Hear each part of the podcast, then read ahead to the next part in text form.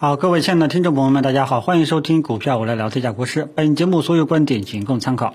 好，那么今天呃，我估计节目呢，应该又是哦没人听了啊。呃，因为整个今天下午呢，这个市场呢全线回落啊，再加上这个老听众呢都知道国师呢是震荡反复啊。这个建议大家多看少动啊，基本上我的节目是没人听了啊。大家如果说别人有提供机会的话呢，可以去听听别人的啊。我基本上是觉得当前整个市场啊，依然还是一个没有一个这种持续性做多动能这种迹象啊。你看，基本上呢，基本上就是一天打鱼啊，一天打鱼三天上网的这种行情，对吧？你说基本上都是短线啊，然后。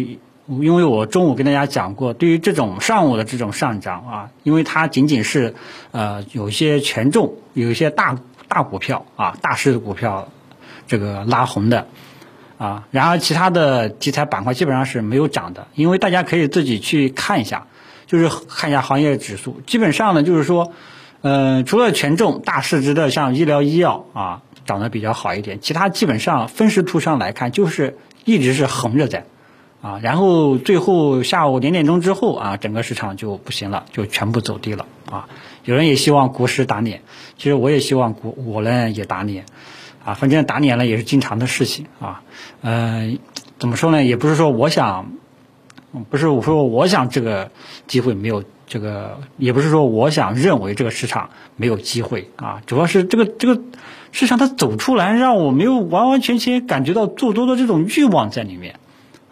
包括像这两天表现比较好的券商，对吧？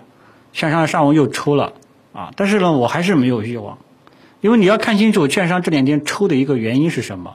首先，上周五券商是大家都毋庸置疑，它是主力部队啊最先发力的，炒的是什么呢？肯定是有提前的一个消息泄露，就是炒两家券商合并，然后起来了。同时呢，技术面呢，它也到了这个前期低点的这个下沿了啊。那如果说整个市场还是你要走一个折腾状态的话呢，走箱体的话呢，那么市场就会认为这个位置呢不会跌破啊。然后又恰逢也消息泄露，券商合并，然后就拉上来了。今天呢，券商又起来了，其实也是炒作什么呢？华安、国元证券两家安徽本地券商合并的。所以券商现在上涨的逻辑是什么呢？它是炒作性质。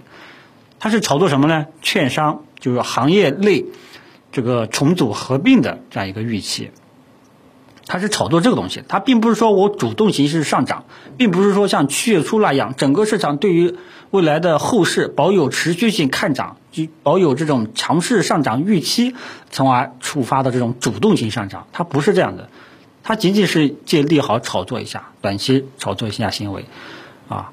包括有的人跟也有粉丝跟我讲。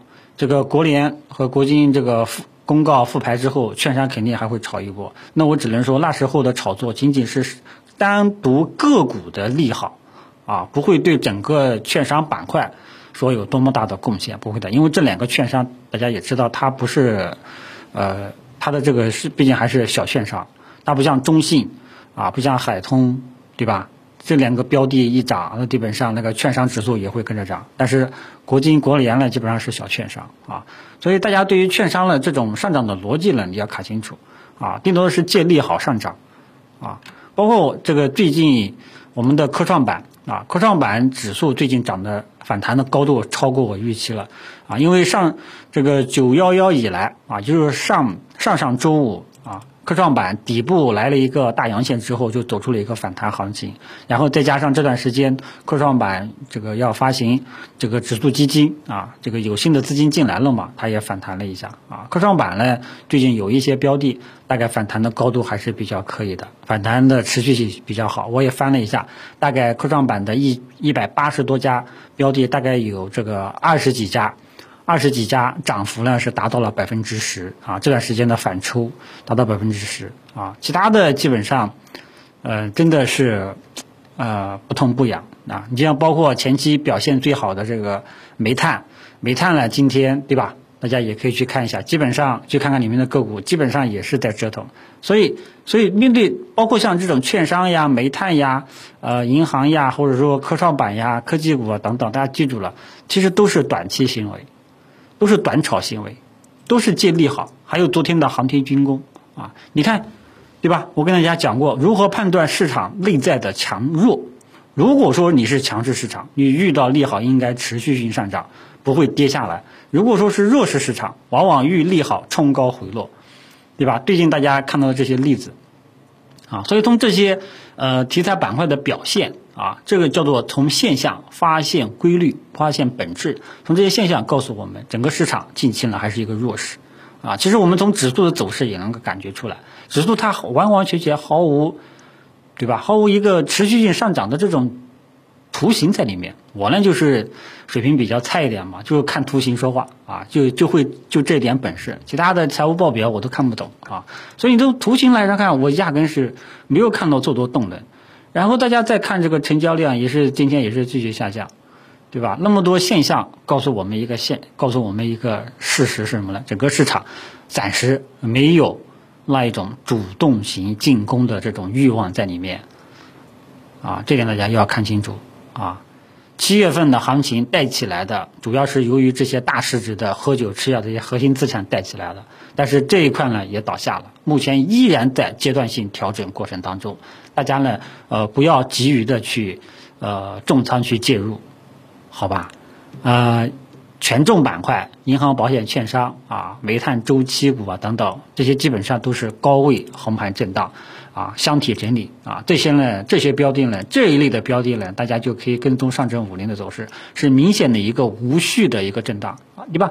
大家可以看一下，涨上去打回原形，涨上去打回原形，涨上去又打回原形，啊，这就是无序的状态，都是短线机会。很多人亏钱就亏在什么呢？啊，就亏在里面乱折腾。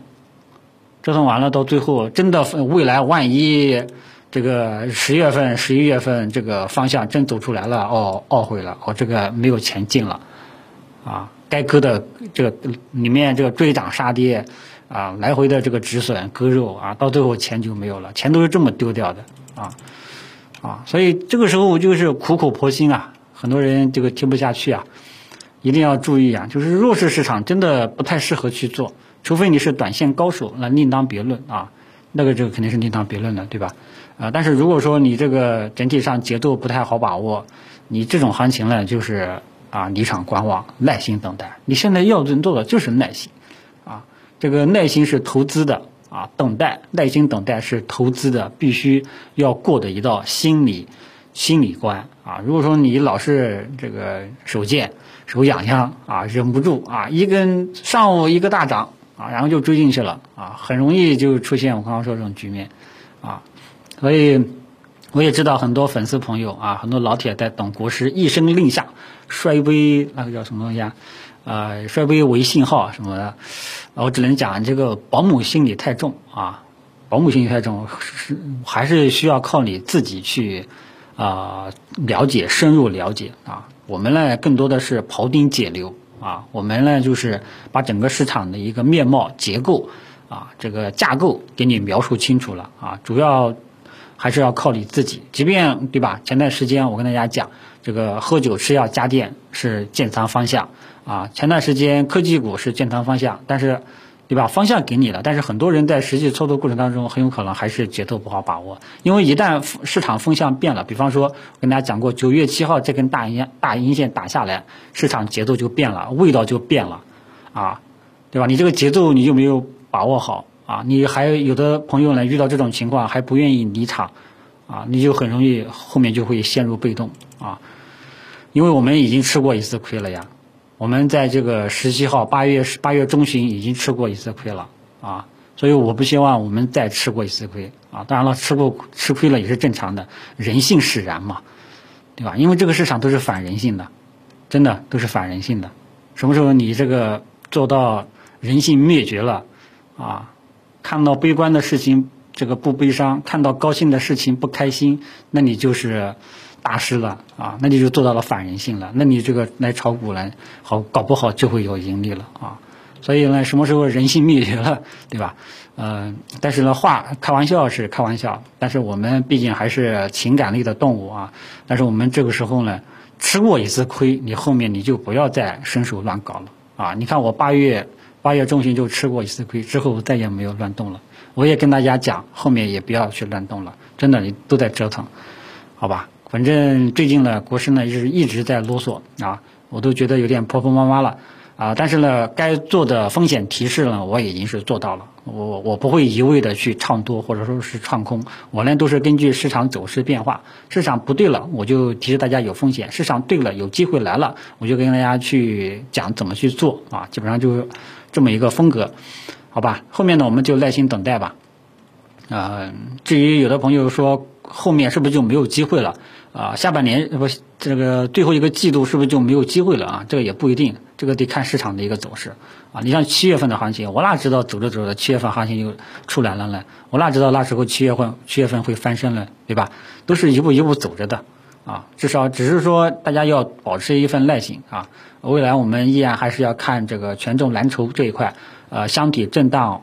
之后的一个演变，看看会不会在箱体走出这个底部长阳，类似于去年我带大家讲的这个科技股的这个底部长阳，或者说有没有这种呃突破箱体的这种这种上沿啊，有没有突破上沿的这种右侧信号？好吧，呃，这个我们只能说也一天一天慢慢的去跟踪，好吧，就不跟大家去啰嗦太多。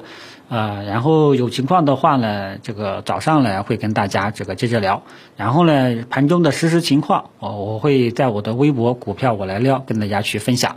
但是我这个微博呢是一万多个粉丝的那个加 V 的啊，大家千万不要加错了。呃，包括各个各大平台啊都有仿冒本人的，请大家注意甄别。本人不会主动找你问你你的股票炒的怎么样，也不会主动找你收费什么什么谈什么合作啊，请大家注意甄别啊，以以防自己的这个是呃上当受骗。谢谢大家。